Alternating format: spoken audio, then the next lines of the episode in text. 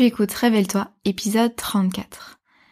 Est-ce que le fait de multiplier les offres, de multiplier les services qu'on propose, de multiplier les produits qu'on propose nous garantit plus de clients et plus de chiffres d'affaires? Eh bien non, pas forcément, contrairement à ce qu'on pourrait penser, et c'est ce dont j'ai envie de te parler aujourd'hui, six mois après avoir fait le choix de ne proposer qu'un produit. Bonne écoute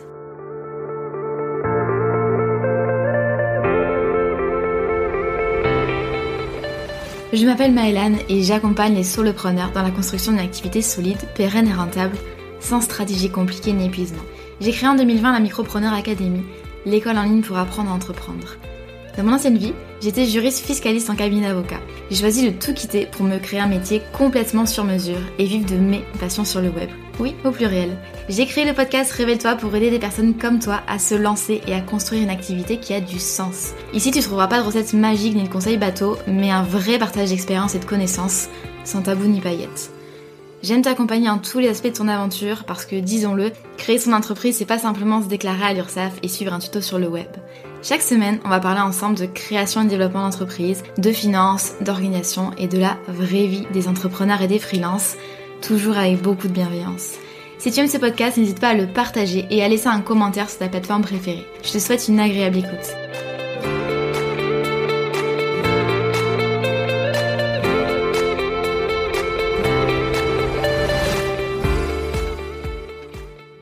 Bonjour à toi et bienvenue dans le podcast Révèle-toi qui t'aide à créer et développer ton auto-entreprise le plus sereinement et simplement possible. Je suis ravie de te retrouver aujourd'hui et d'ailleurs j'en profite pour remercier les personnes qui m'écoutent toutes les semaines euh, depuis euh, soit quelques jours, soit quelques semaines, soit quelques mois et qui prennent le temps de m'écrire soit des emails, soit sur Instagram, euh, soit de me mettre des commentaires sur Apple Podcast. Vraiment, merci d'être là. avoir un podcast, surtout qui sort toutes les semaines, ça demande beaucoup d'investissement. C'est quelque chose que je fais avec grand plaisir, mais encore plus quand je vois l'impact que ça peut avoir sur votre entreprise. Au programme aujourd'hui, un sujet dont on parle pas assez mais que je trouve euh, très intéressant. De toute façon, moi j'adore toutes ces questions-là euh, de euh, définition, structuration des offres, lancement, test. Vous l'avez vu également avec l'épisode que j'avais fait sur comment on teste une idée. Donc vraiment la question là c'est est-ce que ça vaut la peine finalement de multiplier ces offres et est-ce que ça permet de vendre plus? Moi j'ai fait le choix en 2020 et c'est quelque chose souvent qui étonne un petit peu euh, de ne proposer qu'une seule offre qui est la Micropreneur Academy, un programme en ligne complet pour lancer et développer sa micro-entreprise. C'est surtout euh, quelque chose qui étonne parmi les créateurs d'entreprises parce que lorsqu'on débute dans l'entrepreneuriat, euh, le réflexe souvent il est plutôt inverse. En fait, on va vouloir absolument créer un gros catalogue de services, de formations, de forfaits coaching, etc. Peu importe votre activité. Donc là, comme d'habitude, à chaque fois que je parle de d'un secteur d'activité en particulier, bien sûr, faut l'adapter à votre entreprise. Évidemment, c'est pas la même chose euh, d'avoir un gros catalogue e-commerce que d'avoir un gros catalogue de services quand on est infopreneur ou freelance, mais euh, dans tous les cas, ça peut s'appliquer un petit peu dans tous les domaines d'activité. Donc, on va vouloir créer un gros catalogue de services parce qu'on pense attirer plus de clients et vendre plus. Et dans cet épisode-là, alors j'ai pas forcément envie de dire que c'est absolument mauvais de développer trop d'offres, mais j'ai quand même envie de, euh, de revenir un petit peu sur moi, mon expérience, et de te montrer que c'est pas forcément hyper efficace pour ton entreprise. En fait, créer trop d'offres, ça, ça peut s'avérer contre-productif et ça peut t'empêcher de développer ton entreprise, surtout si tu débutes tout juste, et puis là je vais t'énumérer euh, les raisons pour lesquelles je dis ça. Donc l'idée de ce podcast, c'est pas forcément de t'inviter à te contenter d'une offre unique parce que c'est pas toujours pertinent et il n'y a pas toujours besoin, mais c'est surtout, quel que soit ton domaine d'activité, quel que soit ton business model, de t'amener à repenser tes offres et de faire le tri dans tout ce que tu souhaites mettre en place parce que je sais que tu as plein d'idées, je sais que tu as envie de euh, proposer plein de choses, d'aider plein de monde, etc. C'est tout à ton honneur, mais attention à la façon de le faire. Pourquoi développer trop d'offres peut devenir contre-productif? Moi, je vois six risques lorsqu'on propose trop d'offres. Le premier risque, c'est qu'on va perdre en efficacité. Pour moi, ce qui fait vraiment avancer une entreprise et ce qui permet de pas non plus multiplier ses heures de travail et de continuer à avoir une progression du chiffre d'affaires, c'est qu'en fait, on va capitaliser sur l'existant, mais surtout sur ce qui marche réellement. Donc au lieu d'aller euh, sauter d'un produit à l'autre ou euh, d'un contenu à l'autre, on va vraiment s'apercevoir que ben tiens le podcast ça marche vraiment bien pour trouver des clients ou tiens cette formation en ligne euh, attire vraiment beaucoup de personnes, l'idée est validée. Et donc ici, ce qui est dangereux, c'est d'aller vers d'autres formats de contenu, d'aller vers d'autres produits, d'autres services, d'autres business models, alors qu'on a quelque chose qu'on vient de lancer, qu'on voilà qu'on apprivoise un petit peu et puis finalement qu'on va mettre de côté parce que on a peur on a peur de pas avoir assez de clients de pas avoir assez de demandes etc donc on va vouloir être partout le problème c'est qu'on va perdre en efficacité parce qu'en fait on va s'éparpiller on va diviser notre énergie au lieu de la concentrer sur une seule chose. Évidemment, si je développe 10 produits différents, moi j'ai pas euh, j'ai pas non plus une jauge d'énergie infinie.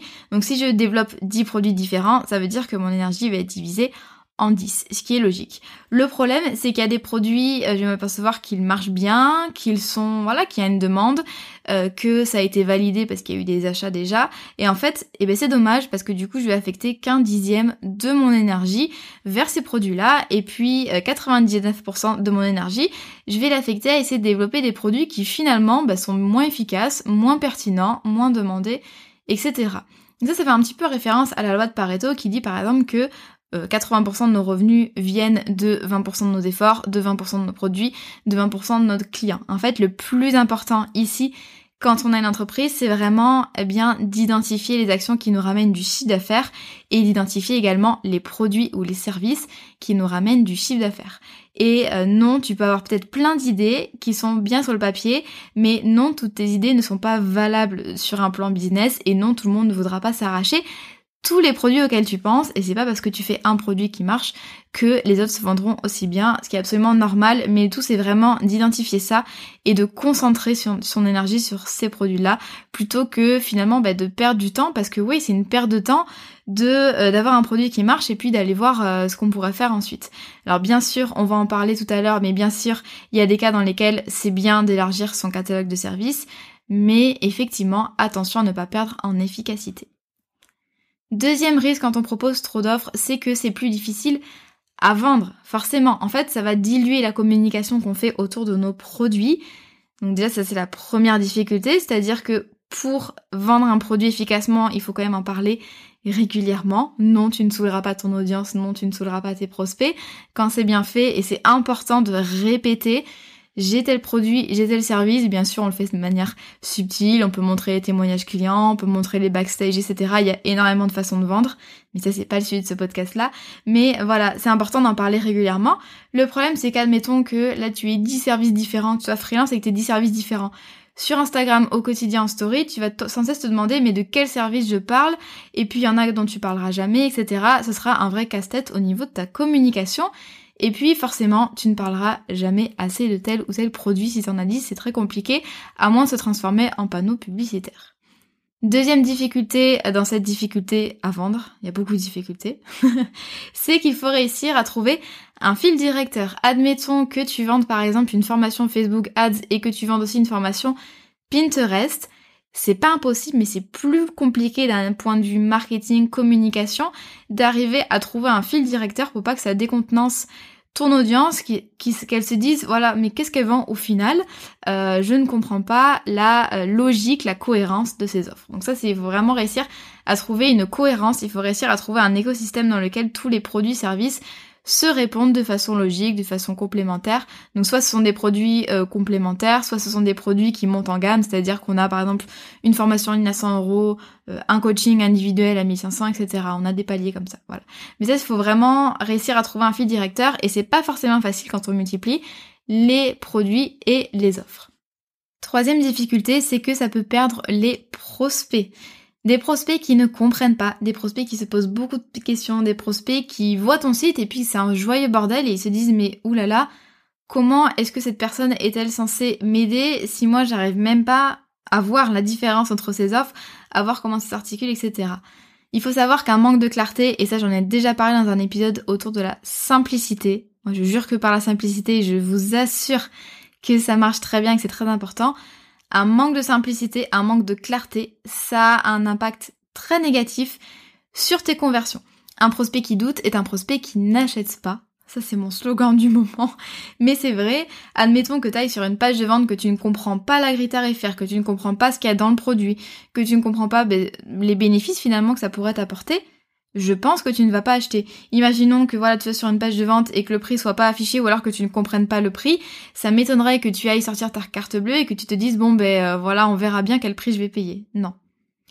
Également, autre difficulté, c'est que ben, le prospect peut avoir des difficultés à choisir entre tous tes produits.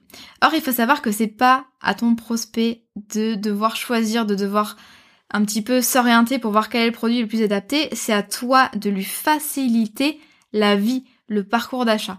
Vraiment, un prospect, ça recherche la facilité, la rapidité, la fluidité. Quand on prend un freelance, quand on prend euh, un produit numérique, une formation, c'est qu'on veut gagner du temps. Et donc, c'est pas pour en perdre au moment de l'acte d'achat à se dire, oh là là, mais quel produit ou service je prends. Voilà, faut vraiment que tu te dises que ça peut perdre tes prospects quand t'as trop de produits. Le prospect arrive pas trop à voir la différence entre les produits ou arrive pas à choisir lequel serait plus adapté pour lui. Il ne comprend pas. Et donc, c'est des conversions qui sont impactées. Quatrième risque quand on a trop de produits ou services, et donc ça, ça on rejoint un petit peu les difficultés autour du discours de vente, mais là de façon plus générale, au niveau du positionnement, en fait, le risque c'est que ça va brouiller ton message commercial. Dans quoi est-on spécialisé? Quel est notre positionnement? Quelle est notre expertise?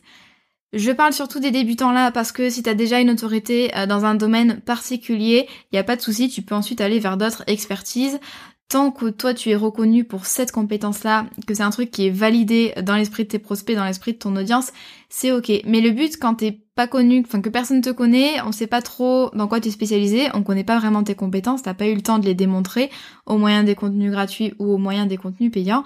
Donc ça c'est c'est pas forcément bon pour toi ton image, ton positionnement. Une personne qui a fait ce travail-là de vraiment se concentrer sur un sujet, c'est notamment Danielo Duchesne parce que c'est une personne qui a débuté en tant que consultant Facebook Ads, donc il a sorti beaucoup de contenu euh, gratuit autour des Facebook Ads, notamment des articles de blog qui sont très très bien faits. Si tu débutes, je te les conseille. Et il a sorti deux formations sur les Facebook Ads, donc une formation plus complète et puis une formation un petit peu introductive. Mais ensuite, une fois que voilà, il avait vraiment cette notoriété, cette position d'expert autour de la publicité Facebook, Ensuite, il a élargi sa gamme de produits ou de services, mais ça restait cohérent. Il a élargi ça avec une formation en ligne sur le copywriting. Mais tu le vois, il a, il a fait quand même son trou, entre guillemets. Il s'est spécialisé pour ne pas brouiller le message commercial. C'était vraiment quelque chose de cohérent. Cinquième risque, et là je parle surtout de quand on multiplie les produits pas chers comme euh, les e-books ou même comme les séances de coaching individuelles qu'on vend 50, 60, 70 euros de l'air tu vas avoir besoin de faire beaucoup de volume pour pouvoir te dégager un chiffre d'affaires suffisant. En fait, quand on débute, on a tendance à se dire, voilà, je vais parler un truc sur Instagram et il y a 30% de mon audience qui va convertir. C'est pas le cas. Les taux de conversion sont beaucoup plus faibles qu'on l'imagine. Par exemple, quand tu vends une formation en ligne, tu peux espérer que ta communauté, enfin ton audience, euh, l'achète à de 2 à 5% de taux de conversion ce qui est pas beaucoup en soi. Donc tu le comprends, tu vas avoir besoin de clients, besoin de beaucoup de trafic pour vendre tes produits euh, qui sont pas chers, tes produits à l'unité. Donc c'est pas, en fait, tu risques de t'épuiser tout simplement dans ce système-là où tu ne vends que des petits e-books, tu ne vends que des séances de coaching à l'unité par-ci par-là. Ça va demander beaucoup beaucoup euh, de volume et donc beaucoup plus de travail, d'investissement pour dégager un chiffre d'affaires suffisant. Et enfin, sixième raison, mais il y en aurait d'autres, c'est que en fait quand tu as beaucoup de produits ou de services, tu as un besoin de maintenance sur chacun des produits ou des services, donc forcément tu multiplies le travail à faire. Quand je dis maintenance, c'est pas forcément maintenance technique, c'est euh, maintenance sur le plan business, donc va falloir peaufiner et améliorer les produits. Donc il y a toute une phase de collecte d'avis, d'analyse d'avis, et puis d'amélioration des produits. Par exemple, on va rajouter des leçons sur une formation en ligne. Il y a également besoin de maintenance sur le plan commercial, c'est-à-dire que tu vas devoir revoir régulièrement les process de vente. Par exemple, si tu vends une formation en ligne, tu vas devoir revoir régulièrement les tunnels de vente, la procédure d'onboarding, donc c'est la procédure de bienvenue, enfin quand c'était quand t'accueilles finalement tes nouveaux élèves. Et puis la maintenance sur le plan technique, euh, gérer l'affiliation, gérer la plateforme, etc. Et donc finalement, ben, plus t'as de produits, plus tu multiplies les besoins en maintenance. Maintenant, à l'inverse, et pour vraiment bien illustrer ça, quels sont les bienfaits d'un catalogue réduit. Donc par exemple moi avec la Micropreneur Academy ou alors quand tu es freelance et que tu as deux services phares par exemple. Eh bien c'est que le produit ou le service que tu proposes devient meilleur avec le temps parce qu'en fait, tu vas y concentrer tous tes efforts. Euh, par exemple, tu auras plus de temps pour collecter des retours, tu auras plus de temps pour faire des entretiens avec les personnes qui ont acheté, et tu auras plus de temps pour créer du nouveau contenu, pour vraiment prendre du recul et puis améliorer les process, améliorer le contenu que tu proposes, etc. Et ça, c'est logique, hein, ça tient la logique, mais c'est quand même une excellente raison pour euh, vraiment réduire la taille de ton catalogue. Ça va te permettre de monter en gamme, de monter en qualité. Également, tu arrives mieux à vendre ce produit parce que forcément tu vas te focus sur une seule chose, donc bien sûr tu vas mieux communiquer, ce sera pertinent, tu n'auras pas besoin non plus de communiquer tout le temps sur ce produit-là, mais tu vas pouvoir le faire régulièrement et de façon efficace, et donc ça va te permettre de vendre mieux. Tu vas également mieux comprendre les besoins et les objections des prospects. Forcément, quand tu, te concentres sur la vente d'un seul produit, tu arrives à très bien comprendre ce dont les prospects ont besoin et ce dont ils n'ont pas besoin et les objections qu'ils peuvent opposer. Et donc forcément, quand on comprend mieux les objections, on arrive mieux à tourner nos messages, on arrive mieux à tourner nos emails, nos pages de vente, etc. Autre bienfait d'un catalogue réduit, c'est que, eh bien, on devient connu pour ça. Donc, on euh, génère un petit peu une autorité sur ce domaine-là. Et donc, l'idée, c'est vraiment, en tout cas, moi, c'est le, le, la stratégie que j'emploie, c'est de se faire connaître avec un service ou un programme signature. La Micropreneur Academy est mon programme signature. Et quand des personnes euh, bah, transmettent euh, mes coordonnées Instagram, transmettent les coordonnées de mon site internet, ils parlent de cette académie-là. C'est connu comme le programme pour aider les auto-entrepreneurs à créer et à lancer leur activité. Également, je pourrais citer des Américains comme Stu McLaren. Donc Stu McLaren, c'est le spécialiste des memberships et il a une énorme formation, un gros programme en ligne qui vaut 2000 dollars, qu'il lance une fois par an en avril. C'est euh, une formation en ligne, un grand programme pour euh, lancer et développer son membership.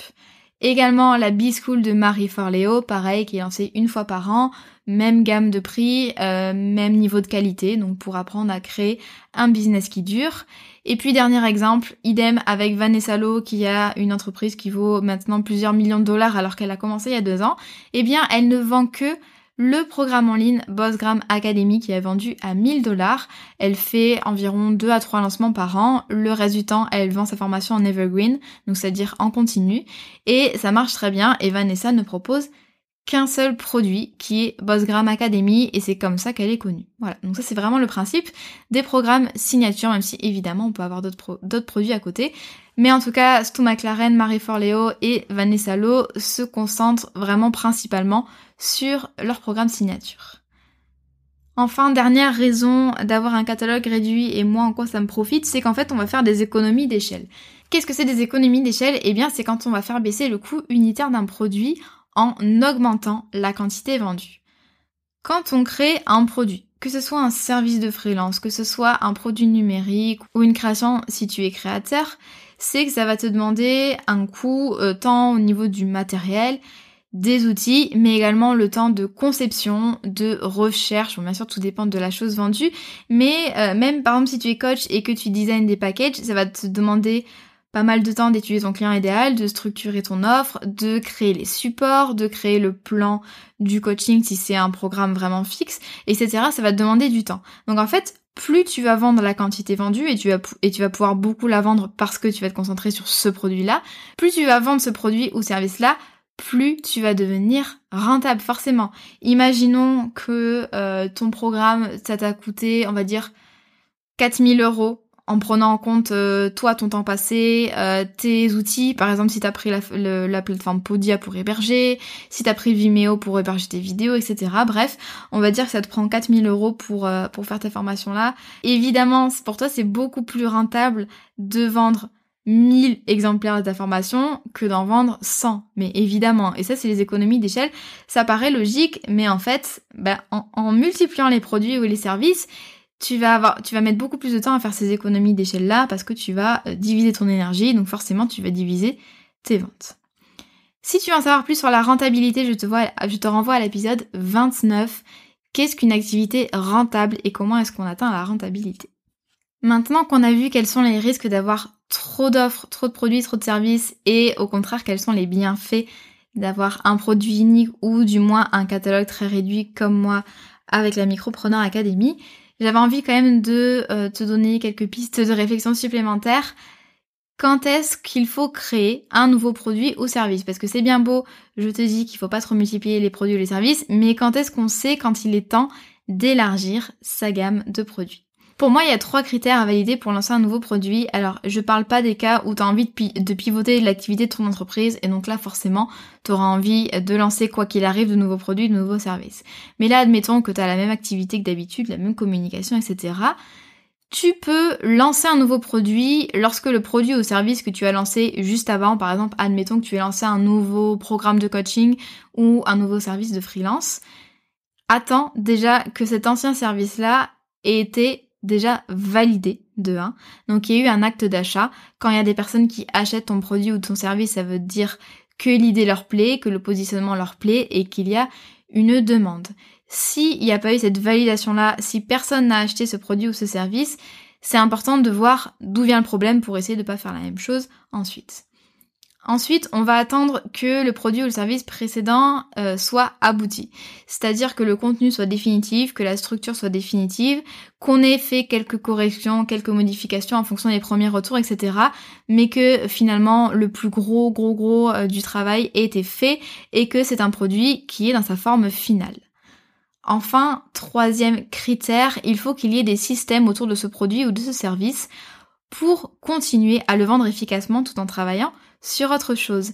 Eh bien oui, parce que comme je l'ai dit tout à l'heure, c'est difficile de vendre plusieurs produits ou services à la fois, donc c'est important de faire en sorte que même si tu te concentres sur un nouveau produit ou un nouveau service, tu puisses quand même vendre le ou les précédents.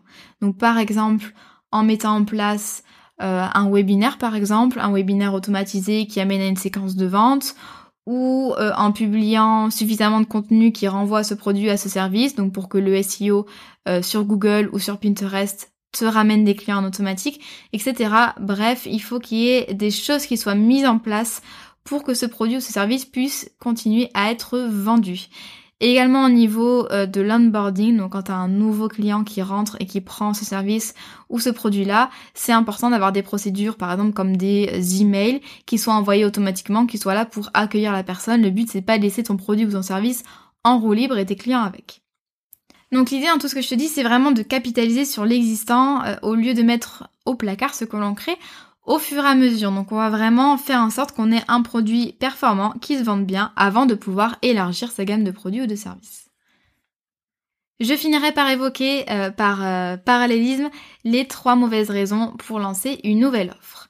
C'est important euh, de pas lancer de produits ou de services pour les mauvaises raisons et souvent c'est un peu bah, on au début de notre activité, on panique, on n'a pas les, les premières ventes qu'on voudrait et donc on va essayer de rajouter, de rajouter, de rajouter, de rajouter c'est pas le bon réflexe à avoir. Pour aller dans le détail, la première mauvaise raison de lancer une nouvelle offre, c'est la peur de manquer d'argent. On va créer plein de petits produits, donc en général c'est des petits produits pas chers, parce que en fait on se rend compte que nos offres principales euh, ne, font pas de vente, on n'a pas de clients, et donc on va se dire oh là là mais comment je peux créer des petits packs ou comment je peux créer des petits e-books qui valent rien pour pouvoir avoir des clients et me rassurer?